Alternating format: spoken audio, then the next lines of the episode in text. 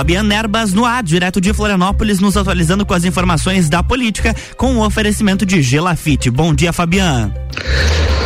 Bom dia, Luan, e bom dia aos nossos amigos ouvintes. Estamos no ar com mais uma coluna Política comigo, Fabiana Erbas. O nosso encontro marcado de todas as quintas-feiras, sempre das 7 às 7 e 30 da manhã. A gente está aqui dentro do Jornal da Manhã, na rádio RC7, trazendo os bastidores da política e neste ano a cobertura especial das eleições de 2022. Aliás, né, meus amigos, é, é, estamos muito próximos aí do início oficial da campanha eleitoral. A campanha eleitoral inicia-se oficialmente a partir do dia 16 de agosto. Né?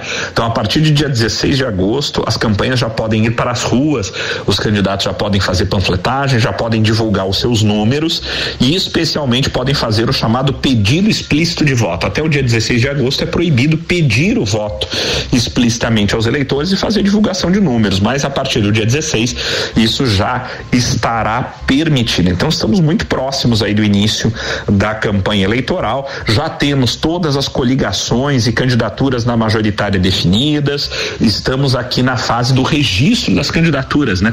Tanto para majoritária quanto para deputado estadual e federal na proporcional, né? E fechamos aí, então temos aí um, algo inédito acontecendo em Santa Catarina, né? Temos aí pelo menos seis candidaturas competitivas, né? Estávamos, estávamos considerando a possibilidade de cinco, mas na verdade foram realizados aí pelo menos três debates nessa semana, né? Nessa última semana eh, em Santa Catarina tivemos um debate debate ao vivo no SBT, tivemos um debate em rádio, né, é, feito no sul do estado de Santa Catarina, e mais um debate que foi promovido pela Associação Comercial e Industrial da, eh, da cidade de Tubarão, né? Também todos nessa semana com a presença de seis candidatos competitivos, tá? Efetivamente apareceu mais um pelo desempenho, né, considerado um desempenho muito bom é, dentro é, desses, desses últimos debates. Então temos aí a candidatura oficialmente colocada do governador Carlos Moisés, que vem à reeleição, oficialmente agora coligado com o MDB, tendo Udo Deller, o ex-prefeito de Joinville, né? É, que é do MDB na coligação como vice.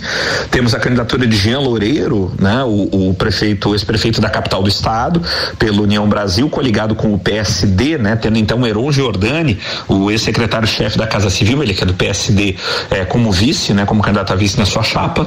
Temos a candidatura de Décio Lima, né, ele que é do PT e vem à frente da chamada frente de esquerda, que saiu rachada, né, não com todos os partidos de esquerda, mas com boa parte deles, tendo ainda não escolhido seu vice, mas que deverá sair do PSB, né? Até o registro da candidatura, o PT promete aí anunciar o vice, mas ainda não veio o anúncio oficial, mas vai sair do Partido Socialista Brasileiro, repetindo a dobradinha nacional Lula Alckmin, né? PT PS PSB. Temos Jorginho Melo, senador Jorginho Melo, ele que é do PL, do Partido do Presidente da República, né? E, e vem em chapa pura o PL, não conseguiu fechar coligações. Jorginho Melo vem em chapa pura do PL a candidata a vice é uma delegada de polícia eh, da cidade de Joinville, né? Que também é do PL. Temos também aí a candidatura de Esperidião Amin. Muita gente achava que a candidatura de Amin não era para valer e a gente sempre afirmou aqui na coluna que realmente Esperidião Amin viria e veio. E Amin conseguiu atrair para sua chapa o PSDB. Então Amin apresenta como seu vice Dalírio Beber, o ex-senador Dalírio Beber, ele que é de é, da região de Blumenau e vem como vice de Esperidião Amin. E temos ainda essa que despontou daí agora como uma candidatura competitiva ao governo do estado, a candidatura do Partido Novo. O procurador, ex-promotor de justiça, é, Odair Tramontim, e que tem como vice Ricardo Altoff, né? Ele que é empresário da, da, da área de supermercadista ali da região sul do estado, Tubarão e região, né? Então temos aí um, algo inédito, pelo menos seis candidatos competitivos colocados ao, ao governo do estado. Ainda temos a candidatura do deputado federal Jorge Bueira, né? Pelo PDT em chapa pura, o PDT então acabou não fechando com a frente de esquerda, até para poder dar palanque para o candidato a presidente do PDT, que é o Ciro Gomes, né? Então Jorge Bueira vem em chapa pura do PDT e ainda temos o PSTU, que não fechou com a esquerda também, lançando o seu candidato, e temos o Partido da Causa Operária, o PCO, que também resolveu lançar o seu candidato ao governo do estado.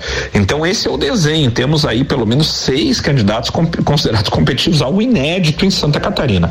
Algo realmente inédito, nunca se viu uma quantidade tão grande de candidatos no estado com chance de chegar.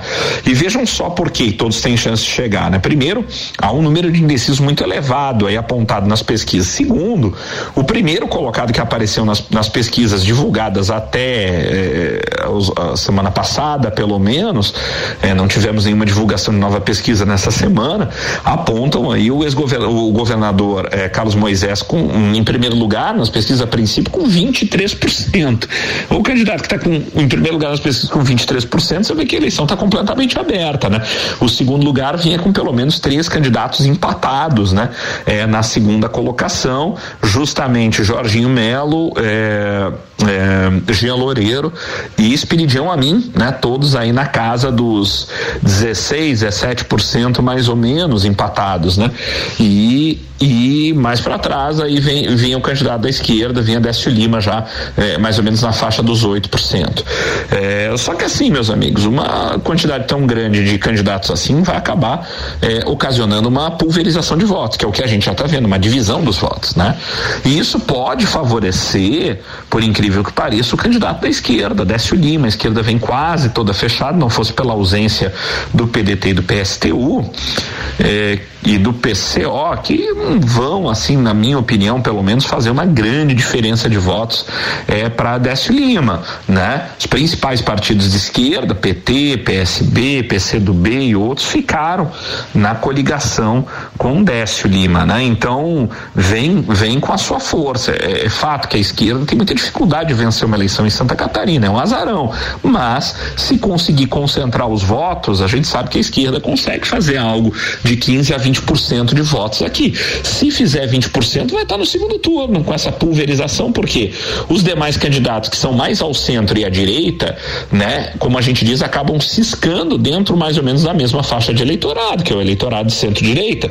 E aí nós estamos falando do governador do estado, né, veja bem, do governador do estado, Carlos Moisés, Peridião Amin, de Jorginho Melo, do PL, de Jean Loureiro, União Brasil PSD. Esses candidatos aí, né, todos eles ciscam dentro do mesmo eleitorado, né? Temos aí quatro correndo por fora, vem o candidato do Partido Novo, Odair Tramontim, que vem tent, tentando apostar na questão de ser considerado a novidade do pleito, né? É, pode ser o azarão, né? O Novo já conseguiu aparecer como tal, tanto em Minas Gerais, né, em 2018, com Romeu Zema, que agora está em primeiro lugar nas pesquisas para vencer, inclusive no primeiro turno em Minas Gerais, quanto aqui é, na cidade de Joinville, né, onde Adriano Silva venceu as eleições no segundo turno, né, superando Darcy de Matos, né, um político tradicional, histórico ali da cidade. Então não se pode descartar essa possibilidade também. Vejam só, então um quadro completamente aberto, né, que pode nessa dissipação de votos do centro de, da centro-direita favorecer a chegada da esquerda ao segundo turno, né?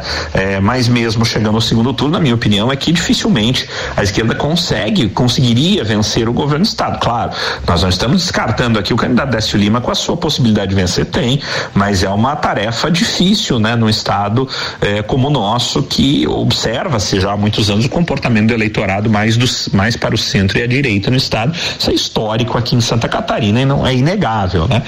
Mas realmente uma eleição completamente aberta não dá para apostar nesse momento em quem vai ser o segundo em quem vai estar no segundo turno. Diferentemente da eleição nacional, onde a gente tem um quadro muito polarizado entre dois candidatos, Jair Bolsonaro e Lula, na eleição estadual não, o quadro está aberto e realmente bastante indefinido. Já para o Senado, nós temos uma situação diferente. No Senado temos aí o mesmo mesmo número de candidatos é, é para governador. Então estão lançados aí oficialmente as candidaturas do ex-governador Raimundo Colombo pelo PSD na coligação com o Jean Loureiro né? O ex-prefeito da capital. Temos, além do ex-governador Colombo para o Senado, temos Dário Berger pela esquerda, né? Ele que é do PSB, vem na coligação com Décio Lima, representando a frente esquerda, por mais estranho que possa parecer, mas Dário Berger vem na representação pela esquerda, tentando a reeleição ao Senado. Temos ainda como candidato o deputado estadual Kennedy Nunes, do PTB, ele que vem na coligação com Espiridião Amin, né? É, para o Senado. Temos o candidato Jorge Seife, ele que foi o ex-secretário nacional da PES, pesca, né? É, radicado há sete ou oito anos na região de Itajaí, mas na verdade ele é natural do Rio de Janeiro, né? Mas está aí como candidato pelo PL, pelo Partido do Presidente da República, aí, e, e, com, na, com tendo Jorginho Melo, o senador Jorginho Melo, como cabeça de chapa ao governo do estado, né? Então, e temos ainda o candidato do Partido Novo, que é o candidato Barbosa, é, médico, oftalmologista na região da Grande Florianópolis, né? Ele foi candidato a vice-prefeito da capital pelo Novo também eh, na última eleição 2020, né? E vem aí também eh, como candidato ao Senado. Então, esses aí seriam os candidatos, eh, digamos assim, com maior chance. Agora, o fato é que a configuração para o Senado está bem diferente da configuração para o governo do Estado, né? Aqui, as pesquisas para o Senado, pelo menos as divulgadas até a semana passada, apontam aí uma franca vantagem para o governador, o ex-governador é, Raimundo Colombo, que aparece aí figurando entre 35% e 40% das intenções de voto para o Senado. O segundo colocado é, vem um empate técnico nas pesquisas aí apontando o deputado estadual é, Kennedy Nunes, com algo em torno de 6 a 8%, e junto com ele, muito próximo, o atual senador é, Dário Berger, que vem a reeleição pela esquerda, mais ou menos próximo aí no empate técnico com o deputado estadual Kennedy Nunes. Então, uma distância muito grande, né, de Colombo com 35 a 40%, com os segundos colocados em torno de 6 a 8%. É claro, Colombo vai ser o homem a ser batido, todo mundo vai tentar é, colocar suas baterias de ataque para ele, mas a campanha é muito curta, 45 dias apenas. E isso favorece muito o nome que é mais conhecido como o do senador Ramon Colombo. É, vai ser difícil, ele, na minha opinião, é o franco favorito ao Senado, mas tudo pode acontecer. Tem muitos indecisos ainda para o Senado. Vamos ter que observar ao longo da campanha, mas é uma configuração diferente do governo do Estado onde a campanha está completamente aberta. Bem, meus amigos, estamos chegando ao final do primeiro bloco da nossa coluna política comigo, Fabiano Erbas. Não saia daí, porque voltamos já já para o nosso segundo bloco. Não saia daí, voltamos já já. RC7 Rádio com conteúdo, agora 7 horas 10 minutos. Estamos no Jornal da Manhã com a coluna política com Fabiano Erbas, que tem um oferecimento de Gelafite, a marca do lote.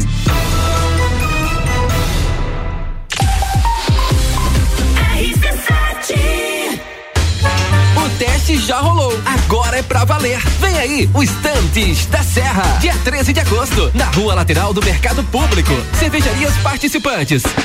Get Beer, União Serrana, Serra Forte, Aisvasser, Lajaica, Chopp do Zé e o Boteco Serena. Joga na agenda, 13 de agosto. As melhores cervejas e os melhores amigos no encontro que vai celebrar a vida. Estantes da Serra. Realização: Núcleo de Negócios Cervejeiros e Mercado Público de Lages. Apoio: ACIL, Prefeitura de Lages e Fundação Cultural. Rádio Exclusiva. RC7. Aproveite as últimas unidades. Construa sua casa no loteamento Pinhais, no bairro Penha, em Lages. Lotes de 360 metros quadrados com infraestrutura completa. Parcelas de 1.560 mensais. Ligue 47 3365 8800. Gelafite, a marca do lote. A número 1 um no seu rádio, estamos de volta no Jornal da Manhã com a coluna política com Fabiana Erbas, que tem o patrocínio de Gelafite, a marca do lote.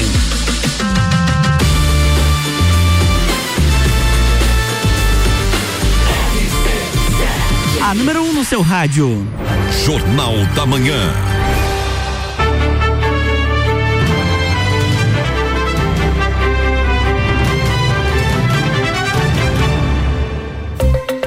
Oi, Fabiana, estamos de volta para o segundo bloco.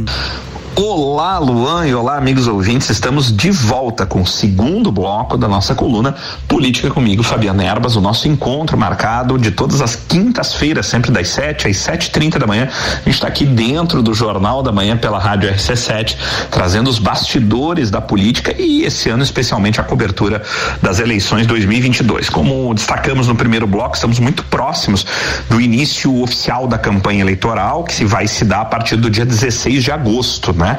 O início oficial, então, quando, as, quando a campanha realmente pode ir às ruas, os candidatos já vão poder fazer o chamado pedido explícito de voto, divulgar os seus números, os seus materiais de campanha e tal. E a partir do dia 26 teremos o início da campanha eleitoral no rádio e na televisão. Mas a campanha oficial já pode ir para a rua e já irá para as ruas a partir do dia 16 de agosto, né? Então estamos muito próximos aí, realmente ainda estamos dentro do período pré-eleitoral, mas estamos muito próximos do início eh, da corrida eleitoral efetiva, né? Uma campanha curta, são apenas 45 dias de campanha, mas com certeza será intensa, né? Temos a nível nacional uma polarização continua, né? A polarização entre o, o, o candidato, os dois candidatos, o, o presidente Jair Bolsonaro que vem tentando a sua reeleição e o ex-presidente Luiz Inácio Lula da Silva, né? Do PT tentando retornar. Então segue a polarização dos dois, né? Não tivemos aí nem sombra até agora de aparecimento de alguém que pudesse é, um estranho ninho aí, um, uma terceira via, alguém que pudesse rivalizar. A campanha segue realmente num ritmo é, de polarização a nível nacional, né? E a gente vem observando a nível nacional nas pesquisas que se apresentam uma recuperação do presidente Jair Bolsonaro, que vem é, galgando um, números melhores, né? Diminuindo a sua distância. As pesquisas todas elas apontam é, é, é, tendo Lula na liderança, né? Mas Lula já chegou a ter coisa de 15 a 20 pontos na liderança e agora as pesquisas apontam é, algo em torno de 7 a 9%. Então, o presidente é, Bolsonaro vem diminuindo essa distância, né? Acho que muito fruto também da política é, da política econômica, né? Aplicada no Brasil. O presidente tá, conseguiu aí com ações no campo econômico reduz, a redução do, do preço dos combustíveis, especialmente da gasolina. O, preço do diesel ainda continua alto, né?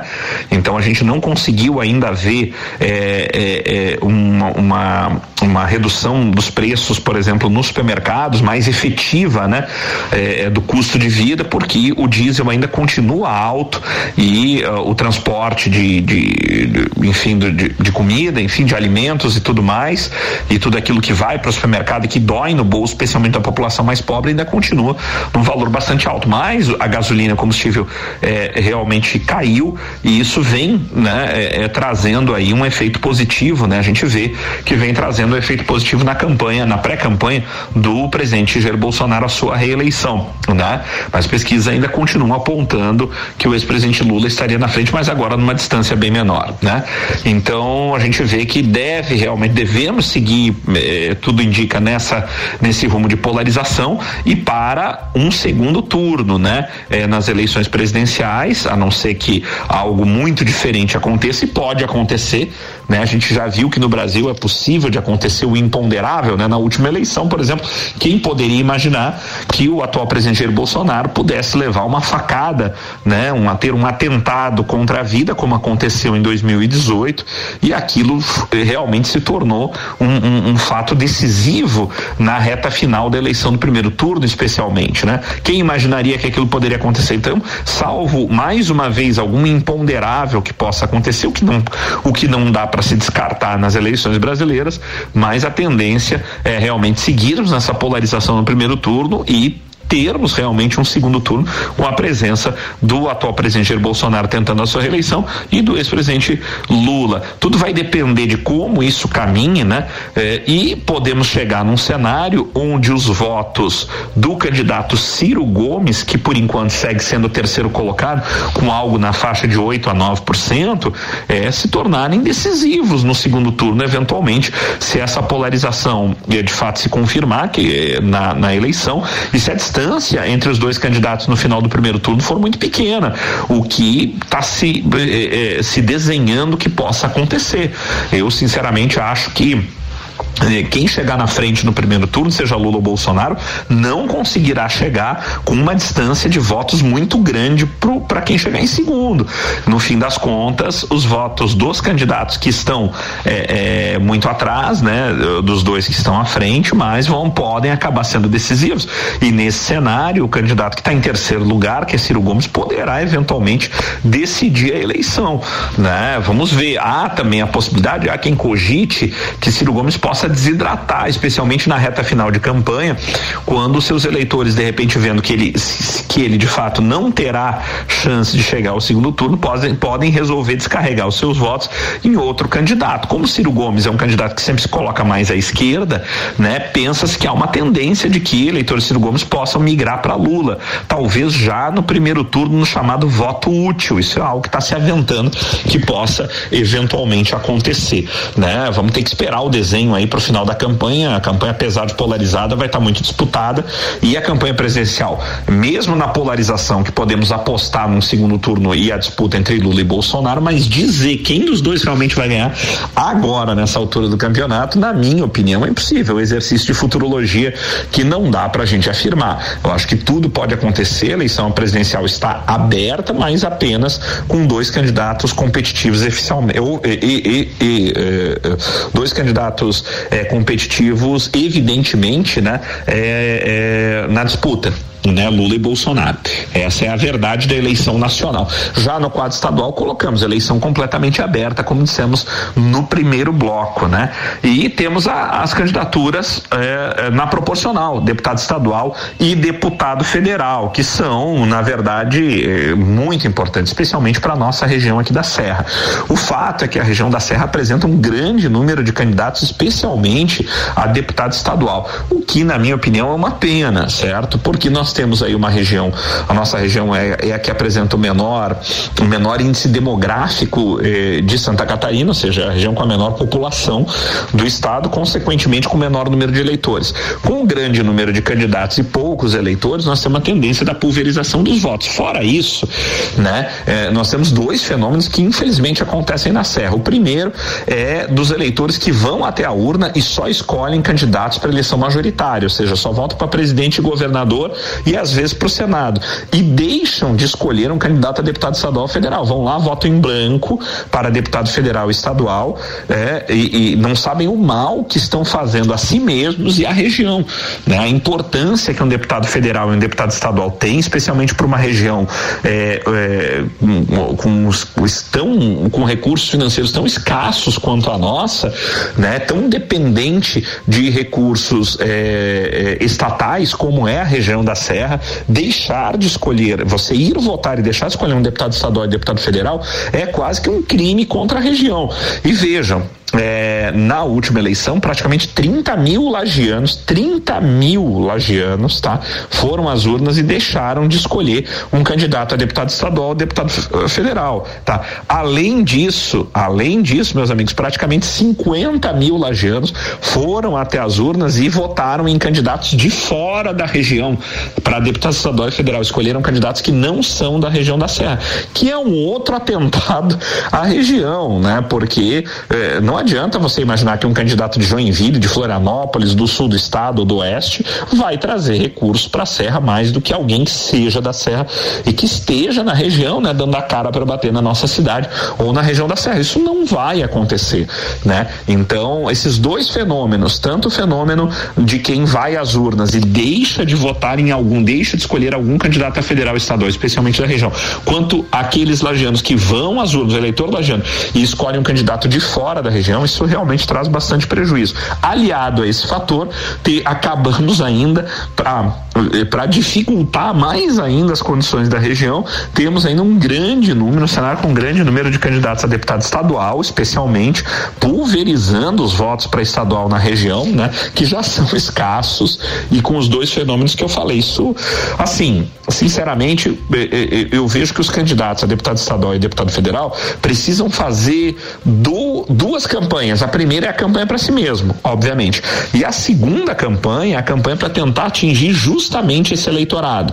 Primeiro, e especialmente o eleitorado que vai às urnas e não escolhe um candidato a deputado estadual e a deputado federal. Esses 30 mil eleitores que foram em 2018 à urna e não escolheram nenhum candidato a federal e estadual precisam ser buscados pelos candidatos a deputado estadual da região da Serra. E segundo, uma campanha pelo voto regional, né, para que uh, os serranos, os lajanos e, e, e, o eleitorado da Serra escolham um candidato da Serra Catarinense que represente a Serra Catarinense. Isso é muito importante para a região, extremamente importante para o desenvolvimento da região. Então, os candidatos aí têm dois desafios, né? O desafio de fazer a sua própria campanha, mas o desafio também de atingir esse eleitorado que ficou perdido. Nós estamos falando aí de uma somatória de praticamente 80 mil votos, né? Isso é muita gente, né? Então eu, eu, eu, eu, deixo esse, esse alerta aí, até essa dica, digamos assim, para os candidatos da região. Mas temos aí realmente, enfim, muitos candidatos a deputado estadual. Já na chapa para federal, o número de candidatos é menor na região da Serra, né? Mas também tá, vai estar tá bastante dividido aí os votos, né? A minha opinião é que a região da Serra teria espaço tranquilo para fazer pelo menos dois deputados federais e até três estaduais, mas é com essa pulverização de votos, com essa perda de votos, seja para quem não vota ou para quem vota em candidatos de fora, a região acaba tendo extrema dificuldade aí em fazer um federal e um estadual, né? O que é muito pouco para nossa região que tem, teria um potencial maior se a gente conseguisse concentrar mais os votos efetivos da região em candidatos da região. Então fica aqui realmente essa dica, fica aqui para os candidatos e até, quem sabe, por que não, para as entidades, né? É, aqui de Lages, né? As entidades da região da Serra, para fazer alguma campanha, especialmente aquela tendente à votação em, em escolha de, de candidatos que sejam da Serra, sejam eles quem forem, né? E especialmente do voto consciente eh, da população lajana, da população serrana ou seja, ir à, urna e escolher um candidato ao legislativo, né? E não apenas votar nas candidaturas para majoritária, né? Governador e presidente, mas realmente é, mostrar para o eleitorado a importância da escolha de um candidato a deputado estadual e de um candidato a deputado federal, seja ele quem for, mas que especialmente se puder ser é, da, da nossa região, é muito mais importante para o nosso desenvolvimento, né, meus amigos?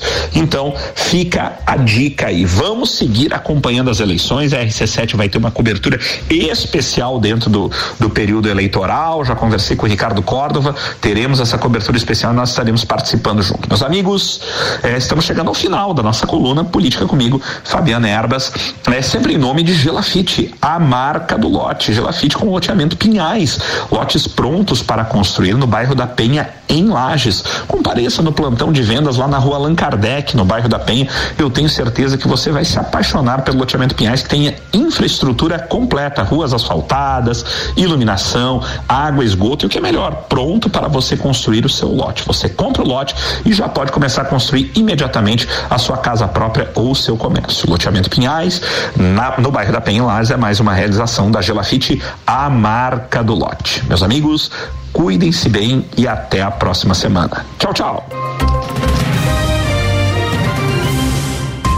Jornal da Manhã.